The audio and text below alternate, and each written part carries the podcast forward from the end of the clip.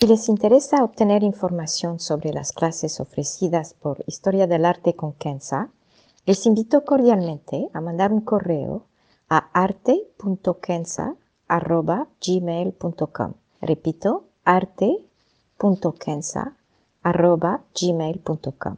Muchas gracias. Ever catch yourself eating the same flavorless dinner three days in a row? Dreaming of something better? Well, HelloFresh is your guilt-free dream come true, baby. It's me, Gigi Palmer. Let's wake up those taste buds with hot, juicy pecan-crusted chicken or garlic butter shrimp scampi. Mm. Hello Fresh. Stop dreaming of all the delicious possibilities and dig in at HelloFresh.com. Let's get this dinner party started.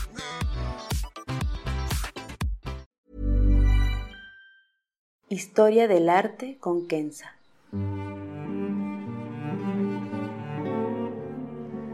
Una serie sobre el arte a través de la historia y las culturas. Se presentarán obras que trascienden el tiempo por su belleza y por lo que nos cuenta. Obras que encienden el asombro.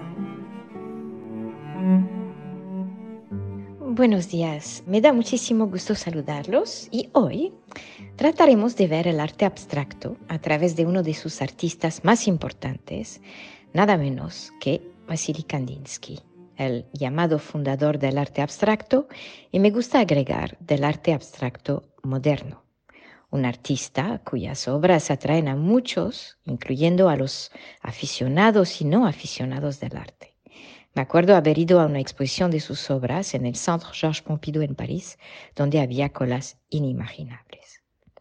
Primero veremos muy brevemente la vida de Kandinsky, después se definirá lo que es el arte abstracto y en la tercera parte hablaremos de cómo Kandinsky mismo define el arte abstracto y sus obras.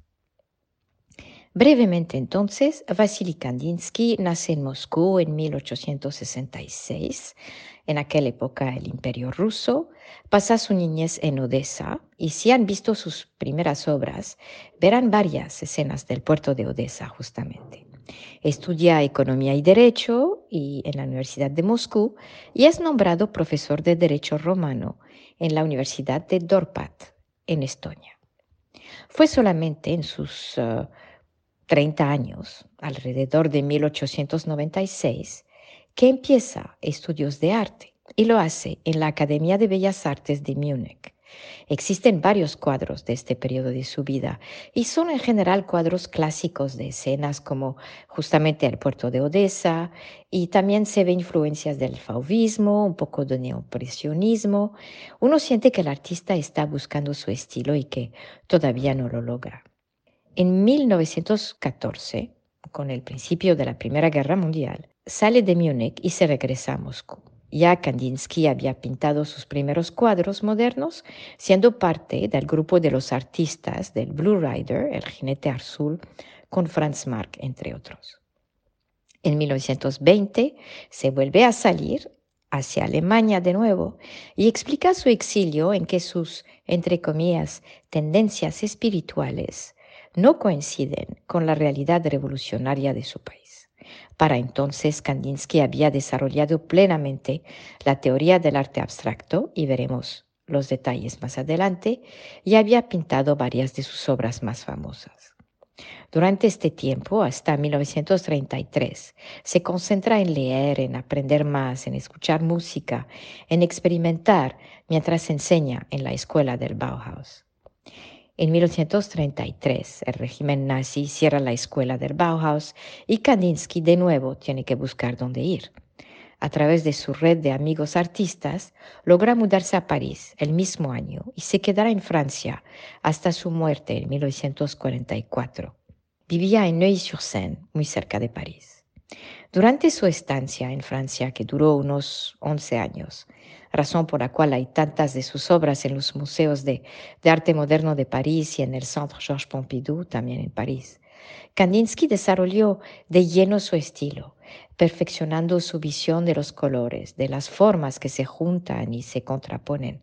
Aquí vivió plenamente su arte, siguiendo sus series llamadas composición y también su serie Puntos y Línea, entre otras obras. Ahora el arte abstracto. Primero, unas definiciones que me parecen importantes, si me permiten. La palabra abstracto viene del latín abstraere. Ab significa lejos de y traere significa mover o arrastrar. Juntos significan entonces apartar, despegar o, desviar. En términos semánticos, abstracto es el opuesto de lo concreto y puede también significar algo difícil de entender, algo abstruso porque alejado o apartado justamente de su origen material. En términos religiosos o espirituales, lo abstracto es lo que no se puede definir, es lo infinito, es Dios, es la misericordia, la gracia, el amor. Esto nos lleva a que en el arte Abstracto se ha definido desde el punto de vista europeo occidental de dos maneras y creo que es muy interesante subrayarlo. Todo el arte, desde la prehistoria hasta más o menos los años 20, 1920, es decir, se ha calificado muchas veces como un arte primitivo y sin estética, porque no es un arte figurativo.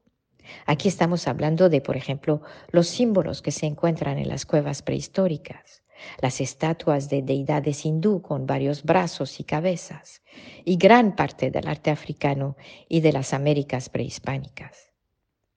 Pero, a partir de los años 1920, hay un cambio drástico y de repente las representaciones simbólicas, las pinturas sin perspectivas ni figuras, las esculturas simbólicas se llaman arte y se califican como arte abstracto. En términos de perspectiva histórica, este cambio de opinión es sin lugar a duda interesante y los dejo reflexionar. Pero quiero subrayar aquí que el arte abstracto justamente no fue inventado en 1920 por Kandinsky. Cabe ver las obras de Egipto antiguo, o los símbolos dibujados sobre las estatuas mixtecas, o las bóvedas de las mezquitas con sus padrones geométricos, para darnos cuenta que las representaciones abstractas han sido parte íntegra de la creatividad artística humana. Acercándonos al arte abstracto, se puede definir de cuatro maneras, de acuerdo a lo que busca cumplir. Primera definición es algo apartado de su origen material, es decir, de su representación realista. Puede ser, por ejemplo, un círculo blanco con negro para representar un cisne, como las obras del artista sueca Hilma Haftklint.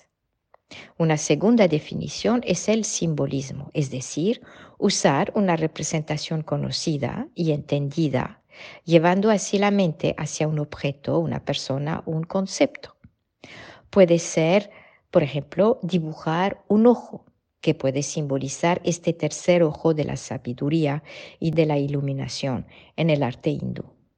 La tercera definición del arte abstracto es representar lo que no se puede representar, como sería, por ejemplo, las emociones, la santidad, la presencia de un ser ausente, la serenidad, la gracia, la iluminación. Aquí pueden ser espacios llenos de luz o simplemente cuadros unicolores. Pienso en Kazimir Malevich, el pintor ruso, si hablamos de la época moderna, o el Enso, este círculo negro de la espiritualidad zen de Japón. Y finalmente, la cuarta definición del arte abstracto es simplemente no buscar representar algo. Aquí, la obra se basa en el puro lema del arte para el arte. Son juegos de perspectiva, son garabatos, son colores. Son estos cuadros que tienen como título sin título o simplemente cuadro número 27. Pienso en Kandinsky mismo o en Delaunay o Mondrian. Y justamente Delaunay una vez, al hablar de sus cuadros, dijo, me vino la idea de una obra que se basaría únicamente en el color, los contrastes y que uno podría descubrir en el instante y a la vez en el tiempo. Aquí lo que Delaunay describe es este arte por el arte, un cuadro que no da nada, no representa nada y simplemente está hecho por el gusto de los colores y de los contrastes. Ahora creo que nos podemos acercar a Kandinsky, el que dicen quien fue el creador del arte abstracto moderno. Lo califican así porque fue, de hecho, no el primer pintor de arte abstracto, porque aquí Se puede citar a Delaunay justamente, a Helma Haft Klint o a Francis Picabia.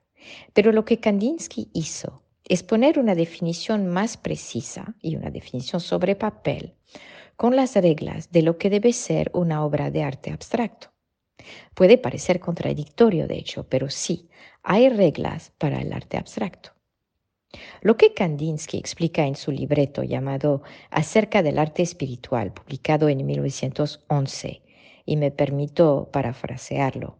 Kandinsky entonces dice que se necesita una nueva expresión artística eh, que pueda rechazar el materialismo para dar espacio a lo emocional, a lo espiritual, usando formas abstractas y el simbolismo de los colores para, y cito, evocar la preconciencia interna del mundo. Aquí tienen que saber que Kandinsky estaba bastante afiliado con esta tradición teosófica de finales del siglo XIX, con este esoterismo occidental, esta mezcla de budismo, hinduismo y neoplatonicismo. Hay una necesidad, él dice, un impulso interno que lleva al artista a crear y el artista debe responder a este impulso. Y con esta idea nos tendríamos que quedar. En pocas palabras, el arte abstracto no es dar libre camino a lo que sea, nos dice Kandinsky. No sigue criterios totalmente aleatorios, pero más bien es algo pensado, algo reflexionado que debe evocar esta preconciencia de la cual Kandinsky nos habló. Sigue entonces en su libro dándonos estas reglas del arte abstracto y voy a tratar de resumirlo. Él dice que primero define lo que es y usa tres elementos que de hecho no fue él que los definió, pero fue el poeta francés Apollinaire. Y entonces el arte abstracto tiene tres elementos. Uno debe ser poesía pura, es decir, debe ser un lenguaje luminoso a través, obviamente, de un lienzo o de una escultura. Dos, debe tener elementos figurativos creados por el artista y no necesariamente el reflejo de una realidad. Por ejemplo, si se pone un árbol, no es la copia de un árbol que el artista tiene al frente de él, pero más bien es como él se imagina el árbol. Y finalmente, la luz es creada por los colores. Por eso el gran énfasis en los colores y el contraste y las sombras. Después de definirnos los tres elementos de lo que es, Kandinsky nos dice los tres elementos de lo que no es. Primero, el aspecto geométrico que representa no se deriva del conocimiento, como podría ser las reglas de la perspectiva, pero de la mente misma del artista. Dos, no es una realidad visual distorsionada, como sería, por ejemplo, tomar una manzana y dibujarla de forma abstracta. Y tres, no es el producto de, ni se debe usar la intuición para crear. Como pueden ver, es todo un programa y francamente no es fácil de lograr. En sus notas de su clase acerca de la pintura libre que daba en el, Bauhaus, publicada en 1926, Kandinsky va aún más lejos y pone reglas, esta vez muy precisas, sobre este, entre comillas, acto de pintar, para asegurarse que es a la vez un juego formal y libre y también que este juego libre, entre comillas, está dentro de reglas estrictas. Aquí me permito citar algunas para que se den cuenta. En una dice, las líneas curvas o derechas siempre tienen su valor opuesto. Lo que creo que Kandinsky nos está diciendo, y mirando sus cuadros, es que si hay una curva concave, debe haber otra exactamente igual o similar que es convexa. Así por lo menos yo lo entiendo. También otra regla dice, cualquier arco debe bifurcar con otra figura de la obra, que esta figura sea un otro arco o una línea derecha o un símbolo o hasta una forma figurativa. Y hay mucho más reglas. Kandinsky obviamente siguió estas reglas, como se puede ver en, sus cuadros, a partir por lo menos de los años 1914-16. Pero lo que hace Kandinsky especial, a mi juicio, es la extensión de su inspiración.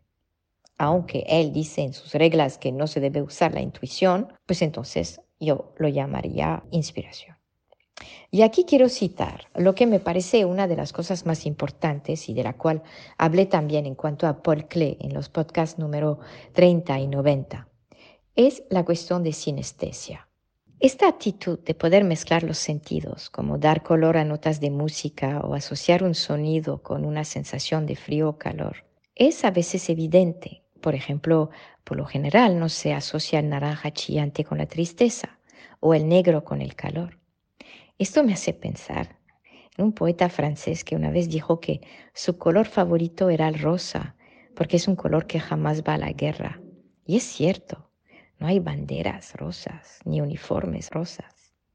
Regresando a Kandinsky, dice que fue primordial para sus obras esta sinestesia y habla en particular de asociar sonidos con colores. Habla de la sensación que tuvo, por ejemplo, al oír la obra Lohengrin de Wagner y comenta, entre comillas, vi todos mis colores en espíritu frente de mis ojos, líneas salvajes, casi locas, se desplegaban frente de mí. Les recomiendo justamente escuchar por lo menos el preludio de esta obra. De nuevo, repito, se llama Lohengrin de Wagner y quizá entenderán mejor a Kandinsky. De hecho, casi todas las obras de Kandinsky llevan títulos asociados a la música como composición y las que tienen nombres de colores como gris o amarillo, rojo y azul expresan notas de música. Para ilustrar este podcast, escogí una de sus tantas obras y fue difícil, admito, escoger qué obra usar. Se trata justamente de Composición 8, que data de 1923 es un óleo muy grande de 140 por 200 centímetros, o sea, un metro, un metro 40 por casi dos metros, y se encuentra en el Guggenheim Museum en Nueva York. Aquí vemos claramente cómo sigue las reglas estrictas de las cuales hablamos hace poco, junto con la capacidad de expresar movimientos altos, bajos, tonalidades, contrastes, y hasta emociones como alegría o esperanza. Al mirar el cuadro con atención, hasta podríamos oír una cierta disonancia, lo que para Kandinsky y sus compañeros artistas de su época era bienvenida. Cabe decir que Kandinsky amaba la música moderna y aquí se trata en particular de la música del compositor austriaco y más tarde estadounidense Arnold Schoenberg, un contemporáneo de Kandinsky. Si no conocen la música de Schoenberg, pueden escuchar por lo menos su Verklarte, Nacht, que se traduce como La Noche Transfigurada, que data de 1899, es su opus número 4. Personalmente, su música no es de mi agrado, pero esta pieza es la única que más o menos puedo escuchar sin rechinar mis dientes. El hecho es que Schoenberg y Kandinsky tenían mucho en común y se cruzan, de hecho. Por ejemplo, mientras que Schoenberg se alejó de las convenciones sobre la armonía, Kandinsky se alejó de las formas visuales tradicionales como las figuras o los objetos, formas, quiero decir, que uno puede reconocer, tal y como la armonía en el caso de Schoenberg. De la misma manera, mientras que Schoenberg promovió escalas cromáticas de 12 notas en vez de 7, del do al do siguiente, y desarrolló música sin la repetición de un tema, Kandinsky, por su parte, promovió formas, líneas y colores de tal manera que tenían que parecer aleatorias una vez pintadas sobre el lienzo, tal y como estas notas de música de Schoenberg con sus nuevas escalas cromáticas. Para concluir entonces, Kandinsky, a través de sus obras, de su enseñanza, de, sus escritos, tuvo sin lugar a duda un impacto importante sobre el arte moderno. Creo que su mayor legato es haber abierto la puerta a la imaginación, haber dicho que era posible pintar fuera de los marcos académicos sin, por lo tanto, caer en la negligencia.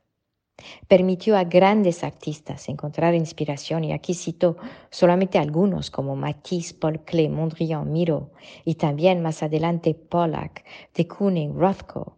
Y si cruzamos el océano hacia las Américas, vemos su influencia con Joaquín Torres García, hasta Roberto Mata y Wilfredo Lam, y hasta quizá Rufino Tamayo, aunque la mayoría de los latinoamericanos después se fueron más o por el surrealismo, como en el caso de Roberto Mata, o por sus propias estéticas, como el caso de Rufino Tamayo. Su impacto fue también en la escultura, con artistas como Giacometti, Jean Arpi, Naum Gabo, para citar algunos. Pero quizá lo que más me llama la atención es lo que comenté al principio del podcast. Aún sin saber nada del arte moderno, abstracto o surrealista, sin tener un afán realmente fuerte hacia el arte en general, a mucha gente le fascinan las obras de Vasily Kandinsky. Al verlas dicen, ¡ay, qué bello, qué alegre, qué colores! No buscan el significado ni la razón de un cuadro, más bien simplemente dejan sus emociones guiarlos. Kandinsky decía que, y cito, el arte tiene que preservar el alma de la tosquedad, y las obras de Kandinsky lo logran, y es un enorme regalo. Muchas gracias.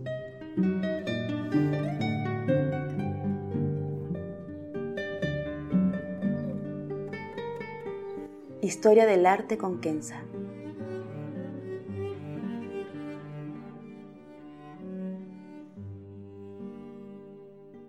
Para ver las obras que se presentan en este podcast y a la vez descubrir otras que podrían despertar su asombro, les invito a seguirnos a través de la cuenta Instagram Historia del Arte con Kenza. El podcast es producido por Rojo Bernado y les aconsejo ver otros de sus podcasts como Entre Cruzadas y Teatro para Llevar. Gracias. Ever catch yourself eating the same flavorless dinner three days in a row? Dreaming of something better? Well, HelloFresh is your guilt-free dream come true, baby. It's me, Kiki Palmer. Let's wake up those taste buds with hot, juicy pecan-crusted chicken or garlic butter shrimp scampi. Mm. Hello Fresh. Stop dreaming of all the delicious possibilities and dig in at HelloFresh.com. Let's get this dinner party started.